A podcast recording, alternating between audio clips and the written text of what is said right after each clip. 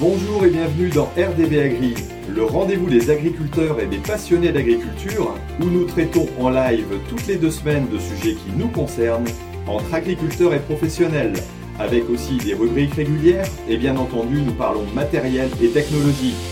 Une émission présentée par Thierry Agriculteur d'aujourd'hui, parce que l'agriculture mérite d'être expliquée.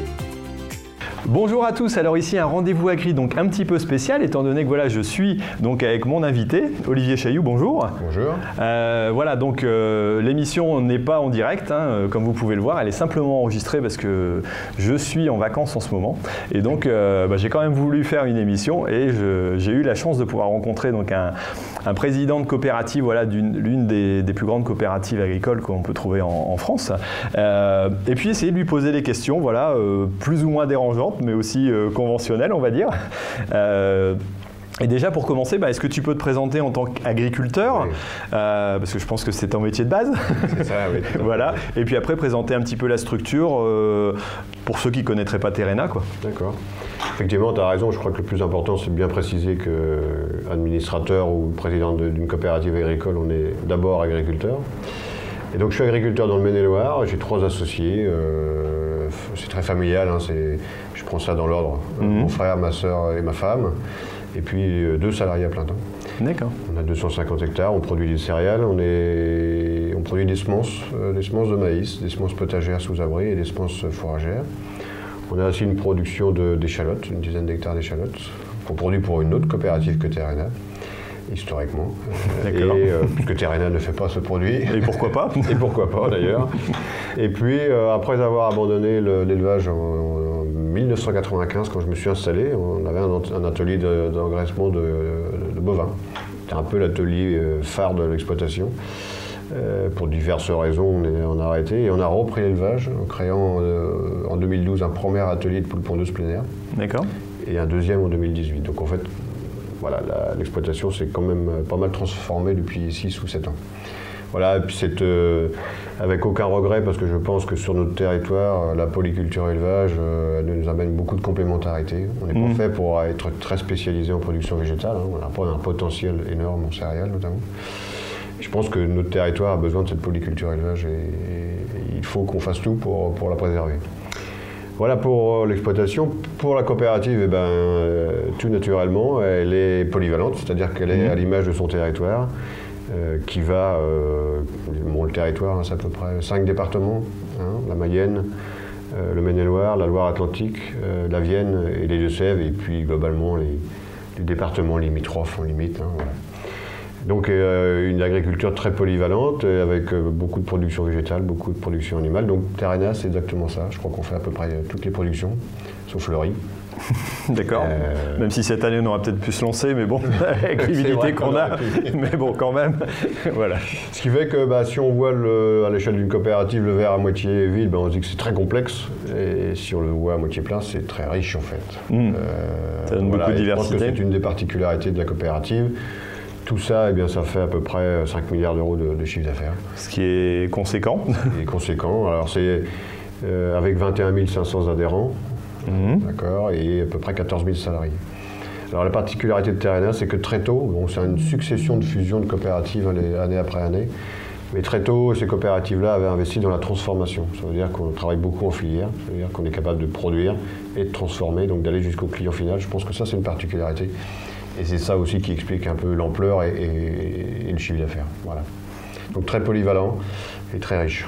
Ok, alors quelle est l'implantation, j'allais dire, euh, au niveau de la région Est-ce que c'est un agriculteur euh, sur 10, un sur 2, sur 3 euh, C'est peut-être compliqué à dire, à estimer c'est très, très, enfin, c'est compliqué. Après, on peut annoncer les chiffres, c'est très compliqué parce qu'en fait, suivant les productions, ça peut mm. être complètement différent. Bon, je ne pense pas prendre beaucoup de risques si je dis que voilà, Terrena, c'est à peu près 30% des agriculteurs sur son territoire avec des endroits où ça va être très très dense sur le cœur historique de, la COP. Ce qu'on appelle le cœur historique, c'est le cœur euh, voilà, de départ de Terrena, hein, le Loire Atlantique.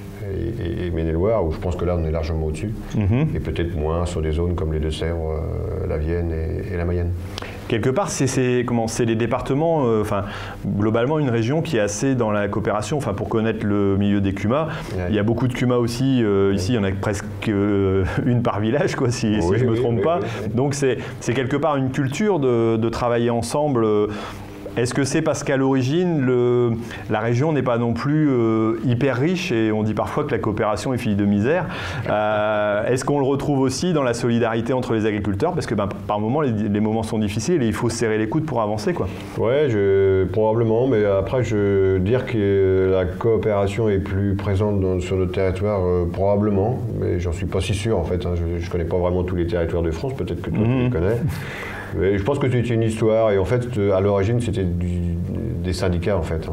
Oui. À l'origine, qui sont devenus des coopératives à la fin du 19e siècle. Mais probablement qu'il y a, oui, je pense qu'il y a aussi une densité d'exploitation qui doit être assez forte du fait de la polyculture élevage, qui n'est Mm. pas forcément le cas euh, d'une zone plus céréalière. Oui. Voilà, je pense que tout ça, ça explique que la densité explique peut-être que les gens sont plus euh, et plutôt travaillés ensemble et que la coopérative leur a donné les moyens de le, de le faire. Voilà, je pense peut-être. Ok. Euh, alors parfois on reproche aux grandes coopératives euh, de ne plus toucher pied à terre ou d'avoir un peu perdu le sens de ses adhérents. Euh, je sais que Terena aussi fait une réflexion parce que je pense qu'à un moment donné, régulièrement, on doit se remettre en question, quelle que Mhm. soit la structure.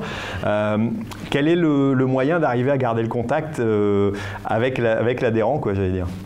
Bah, c'est déjà, je crois que c'est pas la- la- la- cette, proximité avec l'adhérent. Je crois qu'elle n'est pas forcément liée euh, avec la taille. Oui. Voilà, euh, je pense que c'est plutôt une volonté, euh, un engagement de le faire. Je crois que Terrania, de ce côté-là, on est plutôt, euh, plutôt, euh, plutôt assez bon, j'allais dire, au sens où euh, voilà, c'est une recherche permanente. En fait, on, on a plus de soucis à faire, se déplacer les adhérents. Parce que. Les occasions, il y en a beaucoup. hein. Je parlais de 21 000 euh, adhérents, on en a 1000 qui sont élus, soit dans des commissions de production, soit dans ce qu'on appelle, nous, sur le territoire, euh, qui est plus lié à l'animation, ce qu'on appelle des bassins de vie. On a une trentaine de bassins de vie. Donc tout ça, ça fait 1000 élus. On a 35 bassins de vie, on a euh, une vingtaine de commissions de production. Et donc tout ça, ça fait à peu près 5 à 600 réunions par an. 5 à 600 réunions Ouais. par an. Il y a plus d'une journée par euh, jour de l'année. c'est ça, oui. Oui, Quasiment oui, par jour ouvré, c'est trois réunions. Quoi. Donc, je pense que c'est vrai que euh, c'est toujours euh, compliqué d'imaginer de quelle manière euh, la, plus, euh, la plus adaptée pour faire venir les adhérents. En général, ils se déplacent beaucoup plus pour, quand ils sont sur des sujets techniques voilà, Ouais. qui concernent leur production. Après, la difficulté, c'est que tous les ans, on, doit, on a une assemblée générale, et avant l'assemblée générale, on a ce qu'on appelle des assemblées de section, où là, on doit Mhm. rendre des comptes sur effectivement toute la coopérative, tous les faits de la coopérative, et là, forcément, on parle de gros chiffres, on parle de gros dossiers, et c'est vrai qu'à ce moment-là, Là, nous, on, je- perd pied, je- on je perd peux pied un peu. quoi. comprendre que l'adhérent, euh, finalement lambda, qui, qui, qui participe euh, une fois par an à l'assemblée de section, bon, ça puisse lui paraître assez, assez loin. Maintenant, je pense que le plus important, c'est vraiment les fondamentaux et la valeur de la coopération agricole. C'est vraiment euh, une société d'hommes. Mhm. C'est vraiment une société où on respecte l'équité, ça veut dire euh, un homme, une voix. Mhm. Je pense que ça. euh, C'est un principe de base de la tient. coopération. Ouais, c'est ça. Pas toujours respecté d'ailleurs, mais chez nous toujours. Et euh, je pense que voilà, c'est une société d'hommes avant une société de capitaux. Mhm. Voilà, c'est ça qui fait, la- je pense, les valeurs de la coopération. Alors, bien sûr, euh, on a pu entendre ici, ici ou là euh, peut-être quelques coopératives euh, qui ont plus euh, peut-être s'écarter un peu de ces valeurs et de ces fondamentaux, mais globalement, je pense que la coopération euh, est toujours la même. Maintenant, forcément que les tailles sont plus compliquées à expliquer. Euh, les chiffres aussi, euh, il faut enlever quelques zéros, ça paraît plus facile, mais le raisonnement est le même que sur nos exploitations. Mhm. Un compte de résultat, c'est un compte de résultat, et un bilan, c'est un bilan. Quelle a été, euh, j'allais dire, l'évolution? Est-ce que c'était réellement une nécessité de euh, rassembler? En général, il y a eu des fusions de coopératives hein, pour, euh, pour arriver à des grosses structures. Pourquoi on n'est pas resté, à la limite, sur des petites structures, entre guillemets, à taille plus humaine ou Est-ce que ça a été une nécessité dans l'évolution de, de l'économie mondiale, quelque part? Enfin, je pense qu'il y a certaines, certains rapprochements qui se sont faits par nécessité. Oui. Parce que quelques coopératives ont eu des difficultés et ont cherché finalement un grand frère, hein, on peut Mhm. dire. Je pense qu'à un moment donné, on a voulu atteindre une taille critique. Alors, la taille critique, c'est toujours di- difficile à définir parce qu'en fait, euh, elle est toujours relative à- à- aux concurrents qu'on a en face de nous. Euh, voilà, je pense qu'aujourd'hui, la taille critique, euh, terrénale là, je pense que le sujet, c'est plus de, de grossir. Euh, on a le territoire. Je pense qu'on a plus de choses à faire en partenariat avec d'autres. Mais sur un Mhm. métier, sur une filière, nous, ce qu'on cherche, c'est avoir des partenariats, et on fait déjà d'ailleurs dans le lait, dans la production lapin, et puis euh, dans la viande bovine. On a des partenaires parce que par contre, on cherche avec d'autres à être des leaders euh, européens et d'avoir cette taille critique sans être forcément majoritaire dans, dans ces outils de transformation. Donc voilà, le territoire, je pense que, euh, en tout cas pour moi, il n'y a aucune vocation maintenant à ce qu'il euh, s'élargisse. Par contre, dans les métiers, notamment de transformation, je pense qu'il y a beaucoup de choses intelligentes euh, à faire, encore une fois, sans qu'on ait vraiment vocation, nous, à avoir la main. On a quelques partenariats, notamment dans le lait, euh, dans une entreprise qui s'appelle Laïta, dans lequel on est minoritaire, hein, avec euh, deux, deux coopératives bretonnes. Et finalement, c'est un partenariat qui est euh, une réussite. Mhm. Euh, et quand on, on a la même chose dans le lapin, et dans le lapin, euh, sur un marché qui est compliqué, on se dit que si on n'avait pas fait ce, ce partenariat, même en étant minoritaire, je pense qu'on ne serait plus là, tout simplement. Voilà, Parce que maintenant, c'est une nécessité d'avoir une taille critique pour répondre au marché français ou européen sur certains produits. je pense que dans la transformation, oui. Voilà. C'est pour répondre aussi au fait qu'il y a quasiment des, des monopoles au niveau des, des centrales d'achat. Euh, on n'a pas beaucoup de centrales d'achat. Il faut avoir, j'allais dire, un équivalent de fournisseur, fournisseur par rapport à, Toujours, aux acheteurs. demande, mais ça peut être aussi euh, un développement à l'international. On n'est pas, on n'a pas tous euh, une expérience pour partir à l'international, Mhm. donc on peut avoir des partenaires qui sont, euh, qui sont pour- euh, par contre très forts à l'international, qui ont moins d'expertise que nous sur d'autres sujets. Voilà, c'est cette complémentarité qui fait que, pas forcément la taille, mais quand on est premier ou deuxième ou troisième, il faut qu'on soit premier, deuxième ou troisième, mais solide. Voilà. Et, et donc il faut qu'on puisse jouer sur tous les, sur tous les marchés.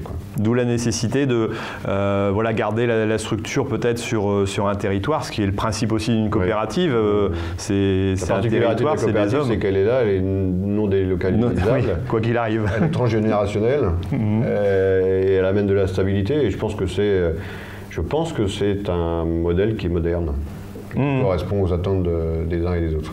C'est un peu. c'est un- Critiquable, je, je peux l'entendre, hein, pas parfait, ça c'est sûr, perfectible, ça c'est sûr. Mais voilà, je, c'est, euh, on n'est plus dans cette course euh, comme d'autres coopératives ont pu le faire en Europe, notamment en Allemagne ou aux Pays-Bas, où vraiment on arrive à des tailles euh, colossales et un agrandissement à une vitesse euh, euh, impressionnant. Voilà, c'est pour la, volonté de Terrena toujours. Je pense pas que ce soit la volonté de- des autres COP. Alors à date, hein, maintenant, qu'est-ce qui va se passer dans 10 ans, dans 15 ans? Moi, je peux pas. Où est-ce que je serai J'en sais Donc la réflexion, elle est plutôt à dire, on va plutôt s'associer, créer des, des choses ensemble pour garder son, son identité, tout en ayant aussi la force euh, et la puissance euh, de Voilà. répondre à certains marchés. Quoi. Moi, je pense que le territoire, il est riche. euh, la polyvalence donne de la richesse. Euh, on, doit, euh, on doit être présent sur tous les métiers parce que tous les adhérents sont dans tous les métiers. Donc, on ne peut pas se dire on va se désengager d'un métier. Par contre, on peut s'en désensibiliser et finalement, en faisant des partenariats dans la transformation, assurer de la pérennité, de la visibilité aux producteurs. Voilà. Donc, il y a bien un aspect production. Et là, je pense que voilà, euh, il y a tout ce qu'il faut. Le territoire, il est complet. Maintenant, c'est la transformation et l'aval. Et c'est de dire, euh, c'est ce qu'on a fait en viande bovine avec les Irlandais Down hein, finalement, c'est de se dire, euh, je parlais de l'international, on y est très peu, et donc on ne peut pas claquer les mains et se dire, euh, finalement, le marché de la viande bovine que tu dois peut-être connaître un peu, euh, bah voilà, la consommation en France, elle est stable. Par contre, au niveau mondial, euh, donc ça se passe plus en France, quoi. Ça se passe ailleurs. Nous, la France, on, à l'inter- Terrena, on y était très peu à l'international. Et donc, c'est pas si demain on claque les doigts, on va pas l'international, c'est un métier. Quoi. Mhm. Et donc, le, le- le- le principal intérêt qu'on a vu au partenariat avec les Irlandais, c'est qu'eux, ils font 90% à l'international. D'accord. Ils ont Donc, une expertise, une expérience. Voilà, voilà. Voilà, c'est ce genre de choses qu'on recherche Ok. pour pouvoir euh, finalement euh, garantir euh, dans, dans, dans, dans la longueur euh, la valorisation de- des productions de nos adhérents sur notre territoire. C'est comme ça que je vois ça. Moi. Alors si je suis venu ici euh, dans votre beau département, c'est aussi parce que euh, voilà, bah, ce soir il y, a, un forum qui est organisé, euh, il y a une démarche qui est faite. Alors est-ce que c'est aussi pour reprendre contact? Toi, tu es, arrivé donc président il y, a, peu de temps, c'est ça? Il y a Un peu plus d'un an. Un peu plus d'un an. est-ce que c'est pour refaire un petit peu le, tour, j'allais dire, des adhérents et puis faire des demandes? Alors comment ça s'est passé cette, cette réflexion? Ah, Ça se passe toujours bizarrement et puis après, après finalement, est-ce que c'est, moi je trouve que ça correspond bien à ce que doit être une coopérative, de finalement assez régulièrement retourner voir ses adhérents, alors pas pour parler des activités, mais plutôt pour leur parler de, bah, finalement de leur métier mhm. et, finalement de ce qu'ils attendent de leur coopérative euh, dans, l'accompagnement. En fait, on avait fait une fois euh, en 2008 euh, un premier, ce qu'on avait appelé un débat avec nos adhérents. Et, et c'était plus par réaction à ce moment-là en 2008, parce que si tu te rappelles bien, en 2007-2007, oui, il y avait eu un, sujet OGM avec un trait qui s'appelait le Mont 810 qui avait été autorisé. Et c'est là que ça avait mis beaucoup de tension euh, en France notamment. Mhm. Hein, et, nous, TRNA, on s'était dit, bon, euh, est-ce qu'on a le droit à partir du moment où, finalement tout le monde peut le faire et c'est autorisé, de dire à nos adhérents, vous n'achetez pas de sponsor OGM, vous n'achetez, voilà, interdit de produire. Donc on ne peut pas. Euh, et après on s'est dit, mais par contre la plus grande catastrophe, c'était euh, le mélange entre l'OGM et du non-OGM. Et donc on avait fait une expérimentation qui avait vocation à euh, tester la coexistence, la cohabitation entre l'OGM et non-OGM. Donc c'est vrai qu'on y était allé le fleur au fusil. Et c'est là qu'on avait vraiment vu que la société avait changé, parce que la réaction avait été ultra violente. Euh, ça avait mis un peu de tension sur, la, sur, euh, sur l'entreprise, enfin sur Terrena, ça avait mis un peu de tension aussi sur nos marques, hein, parce que, mhm. voilà. Et finalement, un peu en réaction, euh, et puis aussi à ce moment-là, il y avait Sarkozy, Barnier, qui avait sorti le Grenelle de l'environnement. Et donc on a profité de cette occasion-là aussi pour lancer ce débat, finalement, sur les OGM, mais aussi sur les Grenelles de l'environnement. Et finalement, il en est sorti quelque chose qu'on n'imaginait pas. bon, les OGM, ça s'est arrêté tout de suite, finalement. Et, c'était assez marrant parce qu'en fait, on s'est aperçu que ceux qui, dans nos adhérents, y étaient le plus farouchement opposés, euh, bah, finalement, étaient les plus gros utilisateurs à travers la nutrition animale. Hmm. Bah oui. Sans forcément le savoir, mais indirectement. Oui, enfin, si. en fermant les yeux. Oui. voilà, mais finalement, bon, ça, a vite passé, et puis en plus, le trait OGM a été, a été interdit tout de suite, donc voilà. Par contre, à ce moment-là, ils nous ont dit, mais attendez, on voit bien que, et c'est ce qui nous arrive d'ailleurs, on va avoir une diminution des intrants qu'on avait l'habitude d'utiliser, on nous promet des solutions alternatives, mais voilà, c'est ce qu'avait dit Barnier, on n'en enlève une que quand on en aura une solution. Bon, bref, on voit ce que ça donne. On attend encore. On attend encore. Et finalement, ben, nous, ce qu'on attend de notre coopérative, c'est que ben, euh, vous mettiez des moyens pour aller créer, soit créer des solutions alternatives, soit aller en chercher à l'extérieur. Et c'est là qu'on a basé tous nos efforts et mis des moyens humains et financiers sur le concept qu'on appelle l'agriculture écologiquement intensif. Mhm. Voilà, et donc on a créé ce qu'on appelle des solutions nouvelle agriculture, qu'on a fait tester par des, agriculteurs, parce que voilà, il ne faut pas rester dans l'incantation, il faut que économiquement ça soit viable, euh, que ça soit efficace et, viable économiquement. Donc euh, voilà, on a testé euh, chez des adhérents pendant deux ans. Euh, des adhérents qu'on appelait des sentinelles de la Terre. Euh, voilà, c'est deux, deux, marques déposées, si je ne me trompe pas, euh, Nouvelle Agriculture et Sentinelles de la Terre. ouais, c'est ça. et, du coup, voilà, c'est au bout de deux ans, quand vraiment la solution a prouvé son efficacité voilà, et qu'elle a passé au, filtre des conditions, eh bien, on proposait ça comme solution alternative. Donc ça a lancé ça, et puis finalement, on a beaucoup d'outils de, de, traçabilité, on est très fort sur la traçabilité de nos conseils, que ce soit en production animale ou production végétale. Aujourd'hui, Terrena, traçabilité des conseils, c'est 85% de nos conseils sont tracés. D'accord. Quand en France, c'est à peu près 3%.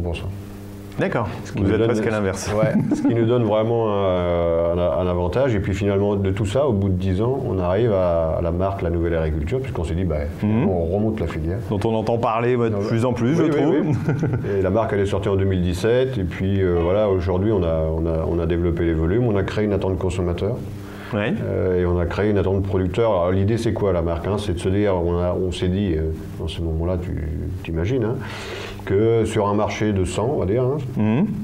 on allait à terme avoir 75% euh, de consommateurs qui achèteraient du produit standard de qualité, puisque le standard est de qualité.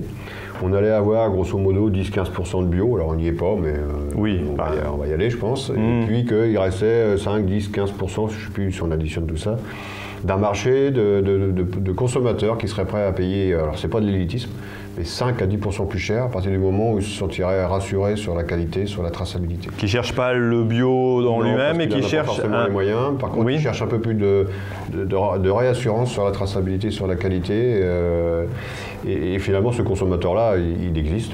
Mhm. Donc c'est ça la marque La Nouvelle Agriculture. D'accord. Finalement, ce 5 à 10% de plus cher, il est aussi euh, voué à, à amener une plus-value pour le producteur. C'est l'objectif aussi d'une coopérative, c'est de faire vivre ses adhérents. Alors au fur et à mesure du temps, on a appris en marchand, maintenant on a développé les gammes, on est à peu près sur toutes les productions de TRNA, on a développé les volumes, on est beaucoup en GMS encore avec qui on travaille sur des plans de progrès. D'accord. parce qu'un produit nouvelle agriculture, c'est un cahier des charges, mais c'est aussi euh, une exclusivité ou quelque chose qui est particulier, parce que si ça ressemble à un cahier des charges, oui. les autres, ça sert à rien. Forcément, c'est une contrainte aussi pour le producteur. Donc ce qu'on sait faire aujourd'hui et ce que les autres ne savent pas faire, eh ben, on sait que dans deux ans, ils sauront le faire, donc il faut déjà imaginer euh, le critère d'après. Donc c'est assez, euh, assez enrichissant et, on travaille beaucoup avec nos clients là-dessus, ce qui change un peu la relation Mhm. Euh, qu'on peut avoir avec les distributeurs de prix, prix, prix. Bon, ça finit toujours par parler de prix, mais avant de parler de prix, ben, on parle du produit, des plans de progrès, et c'est intéressant. Et la marque La Nouvelle Agriculture, ben, c'était à peu près 300 magasins référencés euh, en 2000, fin 2017. Aujourd'hui, on est à 3300. Ah d'accord, c'est x10 en... Et c'est à peu près 15, 15 à 20% du chiffre d'affaires qu'on fait en agroalimentaire. Donc ce qu'on veut, c'est développer ça, mais voilà, sur un flux tiré, hein, parce qu'on voilà, ne peut pas produire avec une charge supplémentaire si le marché en face euh, n'est pas porteur. C'est une catastrophe. D'accord. Ouais, on a fait ça. Et pourquoi revenir à ta question sur la consultation qu'on a fait aujourd'hui on a fait un peu le bilan des dix dernières années. Euh, effectivement, je suis arrivé à, président il y a un an. Il y avait l'Assemblée Générale au mois, de, mois de juin et je voulais profiter de la, au mois de mai, pardon, 2019, et je voulais profiter de l'Assemblée Générale pour prendre un engagement. Mais un engagement que j'allais tenir. Et finalement, euh, je n'en ai pas forcément trouvé. J'avais l'idée, si tu veux, de, d'aller voir les activités et de leur demander de s'engager sur un développement de volume euh, en, cahier des charges, en, nouvelle agriculture notamment, mais aussi en bio, euh, voilà, à terme très difficile à hmm. envisager, au moins l'année dernière. Et après, en réfléchissant, je me suis dit, c'est quand même sûrement le moment, vu, vu ce qui se passe dans le monde agricole, vu le contexte qu'on connaît, même sans être pessimiste, mais où les gens quand même se posent des questions sur leur métier. Sans parler de l'agribashing, tout ce qu'on peut vivre, euh, voilà, se poser des questions sur euh, l'avenir de leur, de, leur, de, de, leur profession, tout simplement. Mhm. Euh, avec des pressions qu'on connaît, je me suis dit, c'est sûrement le moment d'aller, d'aller, d'aller, de retourner les voir et d'aller aussi retourner voir les salariés qui quand même indirectement euh, sont concernés par, par, le métier de l'agriculture, de la production.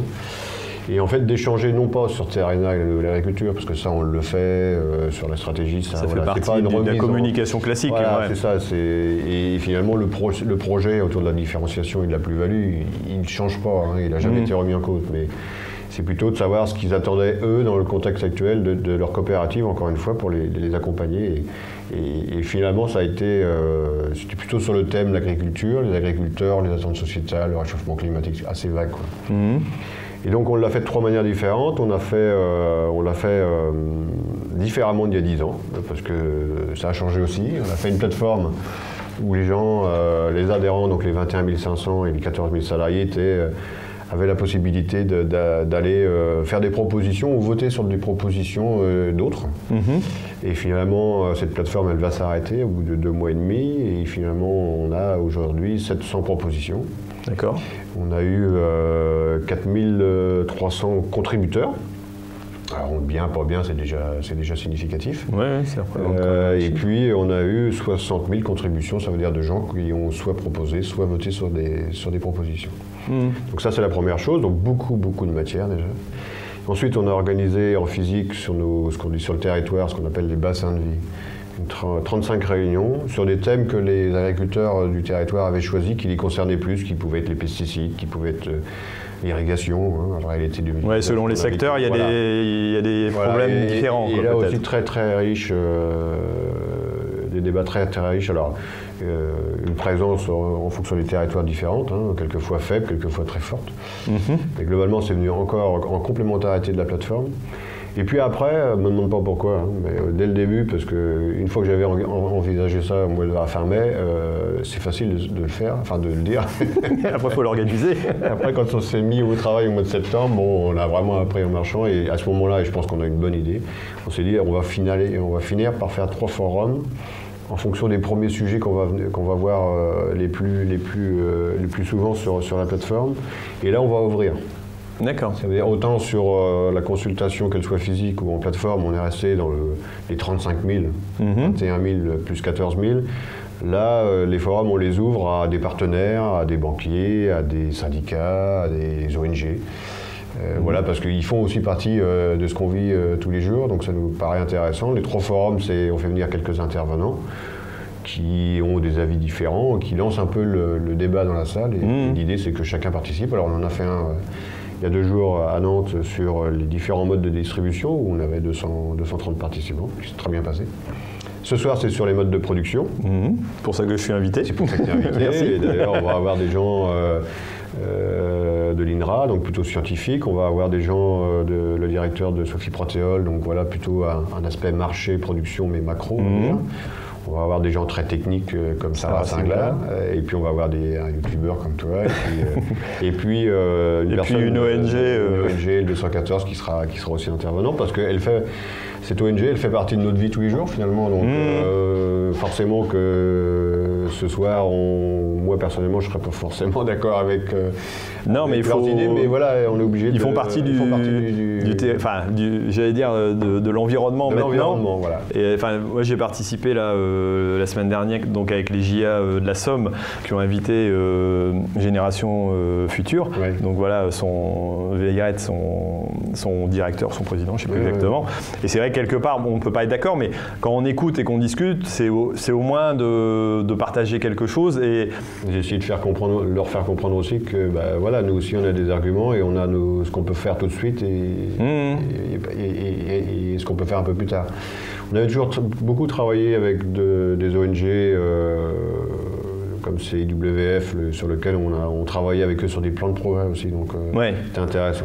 Ouais, après, il y, a des- il y a des ONG qui sont plutôt progressistes, il y en a qui Voilà. sont abolitionnistes. Bon, là, discuter avec eux, c'est- pas forcément évident. ouais, Et le mais- 214, je sais pas ce qu'il est. Ça, ça a changé. Ouais. Ça a changé parce que euh, on s'était interdit de, de- de discuter avec eux et on a changé d'avis il y a un an, un an et demi. Mhm. Parce que de toute façon, c'est ce que je te dis, ils, voilà, ils font partie du- de l'environnement, donc à un moment donné, on- je pense qu'il y a des choses sur lesquelles on ne sera jamais d'accord. Abolitionniste, oui. Quand on est producteur, c'est compliqué. Euh, mais voilà, essayer de changer cette relation. Voilà. Après, ce qui veut dire, enfin, les invités, c'est pas forcément cautionner ce qu'ils pensent et, et non. être d'accord avec eux. Non, non, non. On est Et, d'accord. euh, le but tous, du les jeu, avis nous, tous les avis nous intéressent. hein. Ce soir, Mhm. ça sera sur le forum de la production. On va pas avoir le grand soir où tout le monde va être d'accord. Non, c'est pas ça. C'est C'est justement de confronter un peu les, les idées, les, les façons de penser et puis d'essayer d'avancer. Très riche. Et puis le troisième donc, sera sur le mode de gouvernance des, des coopératives, parce qu'on n'a pas eu beaucoup de remarques, notamment sur la plateforme, sur le fait que Terrenet est une grande coopérative, qu'on ne comprend plus rien, que ça manque de transparence. Par contre, il y a eu un débat au niveau national, notamment l'année dernière, Mhm. voilà, qui nous disent euh, profitons de l'occasion finalement pour, euh, euh, pour en parler, tout simplement. Euh, avec, euh, on a la chance d'avoir euh, le président du HCCA, qui est le Haut Conseil de la coopération agricole, hein, qui, est, qui est Daniel Chéron. J'ai été chercher un ancien président de coopérative qui, qui est assez critique finalement sur, euh, sur, sur les coopératives, tout en, D'accord. tout, tout en y croyant, c'est très intéressant. Ouais.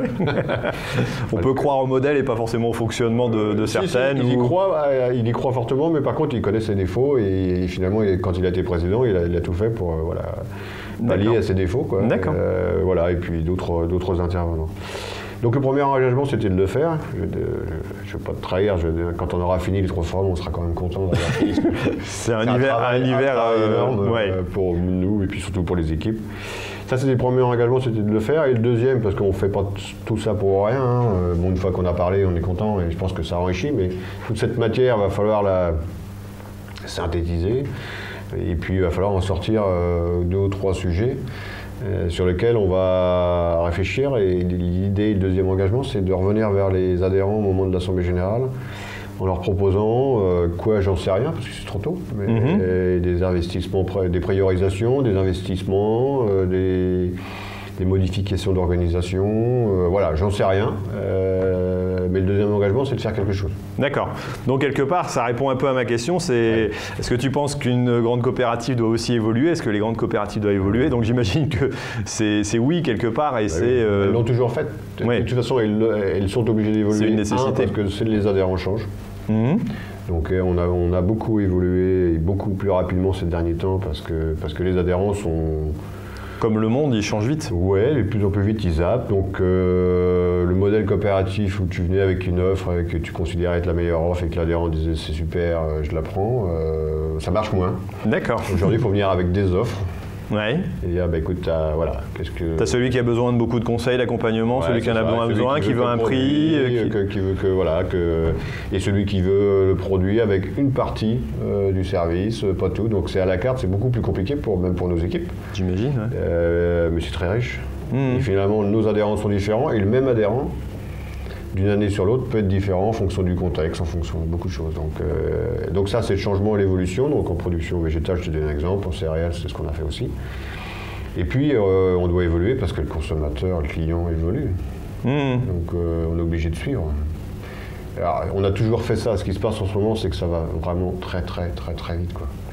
Et il faut que nos clients comprennent que bah, l'agriculture, il y a de l'inertie et que les modèles, on ne peut pas, les, en claquant du doigt, les, les changer d'un jour à l'autre. Donc c'est ça. Mais l'évolution, elle a toujours eu lieu. Maintenant, c'est la rapidité à laquelle on nous demande de faire les choses qui, qui changent et qui nous fait bouger plus vite, mais pas encore assez vite aux yeux de certains.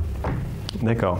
Euh, euh, à ton avis, donc pourquoi les, rôles, les, rôles, ça y est, je, relis la question sans la lire, donc ça va prendre. Euh, pourquoi les coopératives, euh, voilà, ont un rôle important pour l'avenir de l'agriculture? Est-ce que c'est c'est un élément majeur dans, dans, le monde, enfin, dans le milieu agricole français?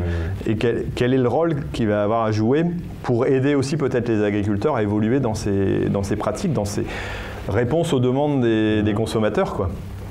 Je pense qu'elles ont un rôle, elles, ont, elles auront un rôle, elles ont déjà un rôle aujourd'hui, elles font partie euh, du contexte. Alors, et puis je pense que voilà, il y aura toujours des gens qui, auront tendance à travailler avec une coopérative. Et il y aura toujours des gens qui auront tendance à trouver, travailler avec des groupes privés. Et ça, je crois que c'est pas critiquable. Mmh. Et je pense que c'est même complémentaire. Et ça aussi, chacun doit trouver son équilibre. Doit trouver son équilibre. Et quelqu'un qui est un client négoce euh, depuis 40 ans ou depuis 20 ans, euh, ça peut arriver sauf exception, mais ne deviendra pas un adhérent euh, mmh. euh, d'une COP. Ça peut arriver encore une fois, et dans l'autre sens aussi, mais voilà, c'est très très rare, c'est un état d'esprit. Et encore une fois, c'est pas critiquable. La coopération, elle existe euh, aujourd'hui, elle sera encore là demain. La différence, c'est qu'on est, c'est ce que je, te disais tout à l'heure, on est, on est sur le territoire, on n'est pas délocalisable. Mmh. On a des valeurs et des fondamentaux sur les modèles de gouvernance. On, est, on fait de l'économie sociale, c'est-à-dire qu'on est une société d'hommes avant d'être une société de capital. On est transgénérationnel. Donc je pense qu'on peut, dans l'accompagnement euh, sur le moyen terme, je pense qu'on a une particularité qui peut correspondre à une demande des adhérents. Et je pense que c'est un modèle qui est, à, mon avis, assez moderne, puisqu'on a quand même des adhérents euh, qui, qui, finalement nous demandent... Euh, c'est assez particulier, puisqu'on a le même adhérent qui dit Moi, tout m'intéresse pas, je veux que le produit, et en même temps, il nous dit Mais je voudrais avoir une visibilité, une contractualisation sur plusieurs années et bien sûr mhm. sans être intégré, parce que la coopérative, c'est pas de l'intégration. Mais je pense que dans ce sens-là, et je pense que ça va dans le sens de, l'évolution de l'agriculture, je pense que la coopération, elle, est, à la vocation à ça. Et puis parce qu'elle est toujours investie dans la, transformation, enfin au moins Terrena et certaines d'entre elles.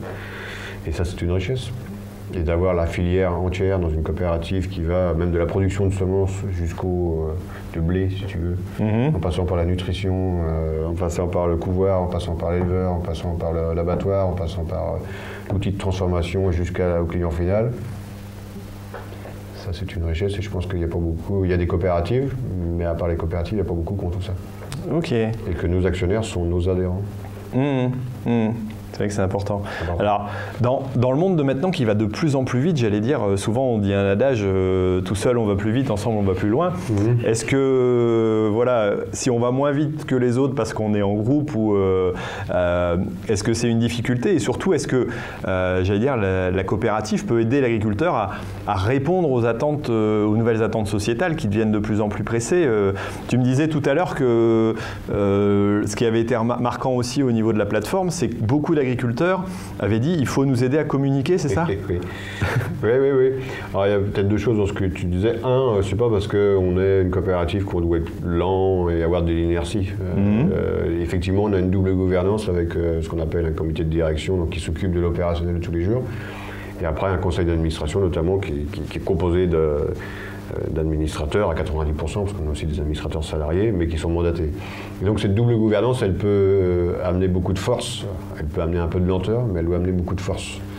Euh, c'est ça la particularité d'une coopérative. Et quand ça fonctionne bien entre cette gouvernance, on va dire, un peu bicéphale, mhm. c'est une vraie force mais par contre, ça doit pas, c'est pas pour ça que ça doit nous, amener à être incapable de prendre des décisions. Au bout d'un moment, on a des décisions à prendre.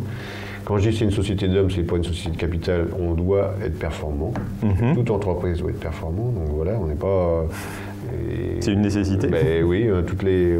J'entendais des gens qui disaient un bon abattoir, c'est un abattoir qui perd de l'argent. Ben non, parce que ceux-là, ils sont plus. Oui. Voilà. Donc euh, voilà, ça ne ça nous enlève pas toutes ces obligations là. Après, sur l'accompagnement, c'est vrai que, alors voilà, hein, on, a, on, a, la matière, on va finir de, les forums, mais déjà, on sent que ce qui m'a étonné quand même, c'est que les gens, alors je pense que c'est le contexte, le, hmm. euh, ils ont envie d'expliquer ce qu'ils font. Ils ont hmm. envie de parler de leurs produits, ils ont envie d'expliquer que s'ils vont traiter, c'est qu'il y a une nécessité, hmm. parce qu'il faut un produit sain. Ils ont envie d'aller expliquer ou euh, comment euh, leurs outils, ce qu'on appelle les outils de la décision, euh, quand on va au salon d'agriculture, on amène des agriculteurs qui expliquent finalement tous les, outils qu'on a de traçabilité. Ils ont une fierté, tu ne peux pas savoir, c'est incroyable. Ils ont envie d'aller présenter leurs produits. Et en fait, on a l'impression, j'ai plus qu'une impression, qu'ils nous disent mais nous, on a envie de faire, mais par contre, on ne sait pas vraiment le faire. Alors toi, tu sais le faire, parce que c'est ton deuxième métier. Euh, mais ils disent, euh, aidez-nous, apportez-nous du, soutien, là-dessus. Euh, voilà, quelques, quelques, quelques heures de média training peut-être. voilà, parce que, et je pense qu'ils ont raison. Je pense qu'on a eu tort, nous, de ne pas le faire plus tôt. Mmh. On avait autre chose à faire, parce qu'en fait, il n'y a rien de mieux qu'un agriculteur pour parler de son métier et de parler des produits. Mmh. Et, même devant un consommateur, on le sait. Pourquoi, pourquoi quand les gens vont au marché, ils sont rassurés parce que le producteur est en face d'eux? Mmh. Même si le produit. Euh, voilà, oui, il est peut-être identique. Hein, mais... mais... mais, le face-à-face fait, que. en fait, on se dit, mais on a une force incroyable parce que potentiellement, on a, euh, allez, on va dire, 200 personnes comme toi qui peuvent parler de leur métier. Quoi. Mmh. Et aujourd'hui, on n'est pas, organisé pour le faire. Alors, je ne sais pas si demain, ça sera ça. Mais c'est vrai que dans, les premiers éléments qui sont sortis de toute cette matière, c'est vraiment le numéro un. Euh, on veut communiquer, euh, on veut communiquer déjà ensemble, différemment, on veut communiquer euh, avec les collectivités, les communes, les communautés de communes, on veut communiquer avec les ONG, on veut communiquer avec nos clients. Voilà, on, on veut expliquer. Donc quelque part, une très bonne nouvelle. oui, ah bah, c'est pas moi qui vais te dire le contraire. quelque part, l'appel, c'est un peu de dire, on n'a peut-être pas, voilà, l'agriculteur. Enfin, moi le premier, quand j'ai démarré, ben, on connaît pas comment, comment faire, euh, par où passer. Euh, c'est du temps. On n'est pas à l'aise, il faut, il faut du temps. Euh, et donc, quelque part, c'est de dire, bah, tiens, toi, avec ta coopérative, il faut que tu m'aides. Moi, je suis ton adhérent, il faut que tu m'aides à, à, passer ça et puis à me donner peut-être des moyens, de la formation, du, de, la rencontre possible. Pas à mon avis, mais quelques supports. Hmm. Et puis, peut-être, voilà, je donc, euh, Ce sera peut-être des réunions à organiser pour expliquer comment on communique, comment on utilise certains. Rien, que je parle, je ne peux pas déjà faire des conclusions et dire comment ça va être organisé, hein, euh, mais, c'est plutôt une bonne nouvelle. Et, Parce hmm. qu'en fait, dans tout ce débat sur l'agriculture, sur la qualité, sur les pesticides et tout ça, on entend tout le monde. Oui. Sauf les agriculteurs. Oui. Sauf les agriculteurs parce qu'ils ne font pas partie du débat, parce qu'on n'est pas né pour communiquer, tu le disais, donc certains le font comme toi et c'est très bien. Parce que parfois on passe pas le temps, ou on prend pas le temps d'aller à ces réunions-là aussi, où, on n'est pas invité parfois aussi. oui, mais parce que parfois on parle d'agriculture. le conseil municipal où on se dit il y aura 25 personnes, je reste sur l'agriculteur, donc il euh, va falloir quand même que j'ai. Voilà, et, donc il faut reprendre l'initiative. Mmh. Mmh. Et que comme ça qu'on s'en sortira. Ouais, je pense. je on va s'en sortir. on va s'en sortir. Là, bah, là, quelque part, pour, pour, rebondir un peu là-dessus, euh, je voyais un, article de Jean-Marie Serroni. Euh, qui, disait là justement, euh, il a sorti ça hier ou ce matin, je ne sais plus, euh, quelque part, est-ce que l'agribashing n'est pas une force ou une chance pour l'agriculture mhm.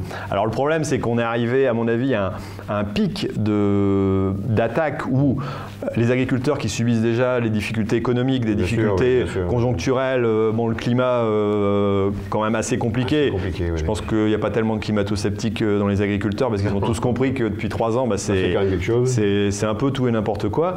Euh, et, de se faire attaquer en plus et de ne pas être soutenu par euh, le gouvernement, euh, d'être aussi, voilà, tout à coup on nous balance des trucs ZNT, bon, glyphosate, on va l'enlever. Mmh. bon, scientifiquement, il y, a certainement pire aussi comme produit, quoi. Donc on se dit, on est quand même un petit peu au sommet. et là, la réflexion, c'est de dire, quelque part, c'est un peu une chance parce qu'on va parler d'agriculture. Mmh.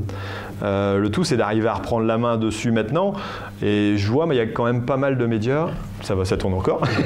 il y a quand même pas mal de médias cette année qui, qui s'intéressent justement à notre mode de communication, qui se sont rendus compte que les ONG n'avaient pas aussi raison que ça et c'était pas non plus tout rose et tout violette.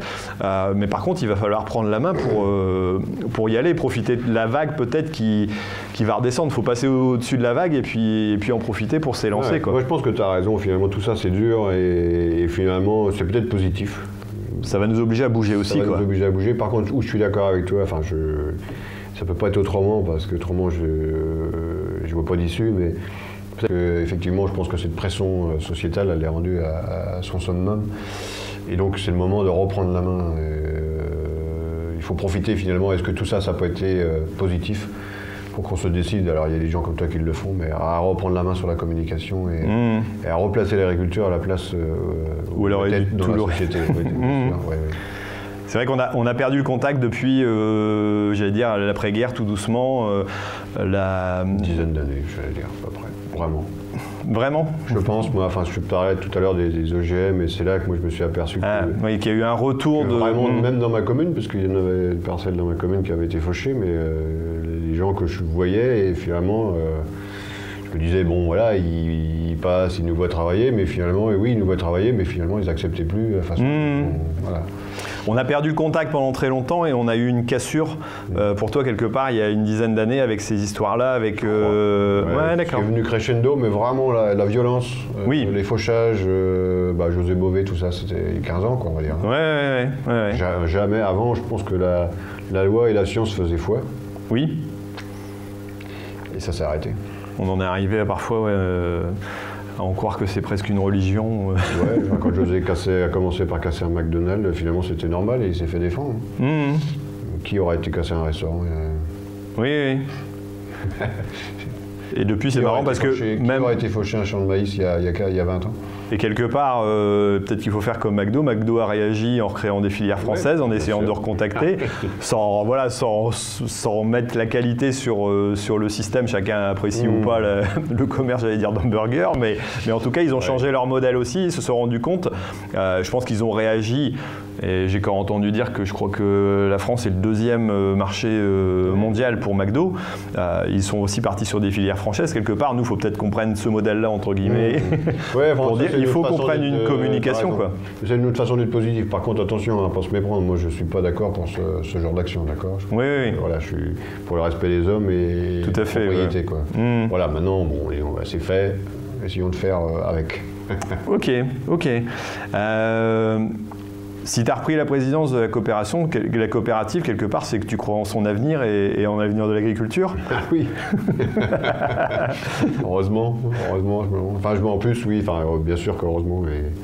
D'ailleurs, je me faisais la réflexion, je pense qu'en tant qu'agriculteur et en tant que responsable, président ou pas, euh, il faut qu'on fasse attention parce que bien sûr il faut expliquer, il ne faut pas raconter de la belle histoire à nos adhérents, à nos agriculteurs, on connaît les difficultés donc il faut leur dire Maintenant, attention, si nous, on est les premiers à ne pas y croire et être plus pessimistes que les gens qui sont en face de nous, je pense qu'il faut surtout arrêter d'être responsable. Hmm. Je pense qu'on a cette, euh, cette responsabilité-là. Parce que certains, quand j'entends certains discours, je, je, me dis, mais c'est pas possible qu'un responsable agricole puisse euh, être à ce point-là négatif sur sa profession, parce que si, bon, faut qu'il arrête, c'est pas grave, enfin, sa profession peut-être pas, mais qu'il arrête d'être responsable. Parce oui, s'il y croit plus, il faut. pas le droit à ça. Ouais. Oui, j'y crois, et puis l'agriculture, j'y crois, on en a parlé, moi. Je pense que l'agriculture avait retrouvé sa place. Euh, je Je pense qu'il n'y aura pas une agriculture qu'elle sera plurielle, parce qu'on parle toujours, euh, il n'y aura pas que du bio, que du conventionnel. Euh, je pense qu'il y aura plusieurs marchés, donc plusieurs. La troisième voie aussi.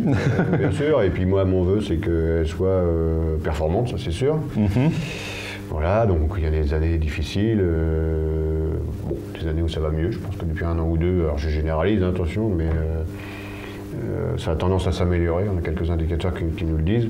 Globalement, hein, je parle de toutes les productions en moyenne. Ouais, il y a toujours des cas particuliers qui sont. Et voilà, dans quelques années, elle sera aussi euh, heureuse. Heureuse. heureuse. si elle retrouve sa place dans la société, elle sera heureuse. Elle va retrouver le sourire. Oui, j'en suis sûr. C'est une certitude. Une conviction. Une conviction. Je n'ai jamais, de jamais certitude d'ailleurs, je pense que c'est pas bien, mais des fortes convictions. Et c'est aussi des réflexions sur la marque, la nouvelle agriculture qui commence à se positionner. Euh, on l'a. On l'a préservé, euh, donné au maximum à nos adhérents, ce qui est un peu logique, hein, les plus Mhm. engagés, c'est-à-dire qu'on ne l'a jamais euh, proposé à, à d'autres jusqu'ici. Euh, ce qui vient de changer, c'est que voilà, on s'est posé la question, cette marque, si on veut qu'elle est vraiment, euh, euh, qu'elle se positionne au moins nationalement, mais tu verrais le nombre de délégations françaises et étrangères qui viennent nous voir, qui sont scotchées par notre capacité filière de traçabilité, les marques, la nouvelle agriculture, la qualité. Et à un moment on s'est dit, mais est-ce qu'on s'autorise à déléguer notre savoir-faire et notre, euh, et notre marque, la nouvelle agriculture? Et donc, on a franchi le pas, là, avec une autre coopérative, parce qu'il y a des marchés, finalement. hein. il y a des produits que tu peux produire sur le territoire de Terrien, on va dire Angers ou Ancenis, Mhm. euh, finalement. Et finalement, euh, si tu amènes avec la logistique, s'il faut que tu euh, amènes ça au sud de la France, passe, ça passe pas. C'est pas logique. Donc est-ce que tu autorises un partenaire en qui tu as confiance? Parce que Mhm. attention, une marque, ça, tu mets 10 ans pour la créer, mais tu peux mettre beaucoup moins de temps pour la... Ça peut mettre quelques jours à déléguer. respect des cahiers des charges. Est-ce que tu travailles euh, sous forme de franchise ou de délégation de marque avec un partenaire qui est capable de produire ce cahier des charges et d'atteindre le, le marché du sud de la France comme du nord voilà. D'accord. Et ça, on, on a commencé à se l'autoriser euh, et on a beaucoup de demandes en fait. D'accord. Ça pourrait être une ambition de dire que les coopératives françaises euh, pourraient, entre guillemets, adopter ou, ou- ou ouvrir progressivement Celles cette, qui cette sont marque intéressées, d'ailleurs, il n'y a pas que des coopératives. D'accord. Ah ouais, en a beaucoup de. Voilà, mais par contre, on, on- on sera très vigilant, donc on choisira les gens euh, avec qui euh, on, on sent qu'on est capable de travailler en toute confiance. D'accord. Voilà, l'idée, c'est de positionner cette marque. L'idée, c'est de. Euh, plus elle sera positionnée, plus on pourra communiquer dessus. Et tu connais. Hein, Bien sûr, bah, qu'il faut pour- euh, il faut- qu'il faut pour communiquer sur une marque. C'est, on s'appelle pas Coca-Cola encore. non. Vaut mieux pas, mais bon. Je parle ca- qualité de marque, hein, bien sûr. Ouais, non, mais bien sûr. Non, mais c'est sûr que c'est c'est intéressant de voir que quelque part il y a des perspectives. C'est vrai que euh, une marque qui a réussi à développer son marché comme ça euh, euh, localement ou un peu plus ouvert quand même que localement, de dire que demain ça peut être un exemple pour d'autres aussi de, de suivre cette, cette voie. Parce que quelque part, si euh, nous, les agriculteurs, on le fait pas. De toute façon, c'est la grande distribution qui va le faire et qui va garder déjà. aussi le, le- qui le fait déjà en grande partie euh, et qui va garder plus ou moins la plus-value pour. euh, Ouais, et, puis, et, puis, et puis cette façon de, de- de mettre nos agriculteurs en avant, enfin, Mhm. la grande distribution le, le fait mieux que nous, alors que les, agriculteurs ils sont quand même chez nous, mais bon, de ce côté-là, ils sont, ils sont plus forts que nous, hein, c'est très bien. Non, et puis il y a des belles histoires à raconter. Je parlais de la, la capacité à aller, euh, ne, se- ne serait-ce que sur toute la France. On fait de la, de la farine de nouvelle agriculture qu'on vend essentiellement dans les boulangeries artisanales. On fait un peu d'industriel, mais l'histoire n'est pas la même. Les boulangeries artisanales, ça, ça, ça matche bien parce qu'on fait des animations avec le producteur qui a produit le blé, qui a, qui a fait la farine, qui va faire un peu d'animation dans les boulangeries. Maintenant, bah, ça reste local. Mhm. Et on a beaucoup de demandes euh, d'autres parties du territoire, donc on va sûrement s'autoriser à faire produire du, du blé nouvelle agriculture à, à d'autres producteurs D'accord. Pour produire de la farine nouvelle agriculture et donc du coup euh, essayer de. Bon, d'accord. Bon, je prends le, le job sur le, le secteur de Lens. On peut en parler. on pourra en parler. Bon, donc on va passer au off et puis voilà. non, mais bon, c'est intéressant de voir, voilà, le. Puis ça renoue un lien direct, étant donné que l'agriculteur va aussi directement avec le consommateur en passant. Parce que même le boulanger, à la limite, euh, le producteur de pain, enfin le producteur de blé, il Il le connaît pas. il le connaît pas, quoi. Et le boulanger, ça l'intéresse d'avoir le producteur qui vient une heure ou deux faire de l'animation à une heure euh, Mhm. intelligente où il y a la Oui, puis il voit aussi l'usage de son produit, comment il est transformé, comment on le travaille. Je pense que c'est valorisant aussi pour un agriculteur de voir, euh, de voir ouais. ça. Aujourd'hui, je crois qu'on est dans, euh, euh, entre 100 et 120 boulangeries. D'accord. Bon, intéressant comme ouverture. Mm. Ok. Bon bah merci. Euh, je vais pas t'embêter plus longtemps parce qu'après on a rendez-vous Ah, aussi ouais, puis un un forum à suivre. Ah, ouais, on verra bien. Et bon en tout cas merci d'avoir répondu à mes, à mes questions. C'est vraiment très intéressant cette, euh, cette forme d'ouverture. Je pense que voilà il y a encore de l'avenir euh, en agriculture. hein, on, y croit. Euh, il faut y croire. C'est des moments sûrement difficiles. J'ai eu euh, moi il y a pas longtemps des, des collègues alors que ce soit en négoce, en coopérative ou même dans GEDA, euh, des techniciens qui m'ont dit euh, bah, c'est vrai qu'il y a des mecs qui, qui souffrent beaucoup, qui ont, qui ont des difficultés. Il faut continuer à y croire. On est, on est certainement dans une mauvaise passe, mais euh, on va la passer. Et Il faut qu'on en sorte. faut qu'on en sorte. Voilà, et je pense que le, le meilleur est à venir. voilà, c'est, enfin moi j'en suis convaincu en tout cas, et je pense que c'est, c'est important et de voir que voilà que, que des ouvertures, que des, des marques peuvent se créer aussi avec des, des agriculteurs, que la coopération peut être une solution. euh, Comme d'autres. comme mais- d'autres, mais, mais ça fait partie du, du milieu et qui a, qui a son histoire et qui a sa force aussi et qui est intéressante. Bon, ben merci beaucoup. Merci. Voilà, et puis merci à vous d'avoir regardé. Alors voilà, bah, si vous voulez, vous pouvez aussi le revoir euh, et l'écouter en podcast hein, si, si vous n'êtes pas au courant. Donc ça s'écoute chez vous euh, ou tout simplement en voiture ou dans votre tracteur. Euh, Il y a moyen de, de réécouter les anciens épisodes aussi, vu que ça fait un peu plus d'un an maintenant que ça, ça existe tous les 15 jours, euh, un lundi soir sur deux. Euh, en tout cas, merci d'avoir regardé et puis euh, on se retrouve prochainement pour une émission certainement plus, plus en direct et plus consensuelle. Voilà, Ben, merci en tout cas. Merci. Allez. Au revoir. Merci d'avoir suivi RDV Agri, le rendez-vous des agriculteurs et des passionnés d'agriculture. Et rendez-vous dans deux semaines pour une nouvelle émission. Et d'ici là, ne l'oubliez pas, l'agriculture mérite d'être expliquée.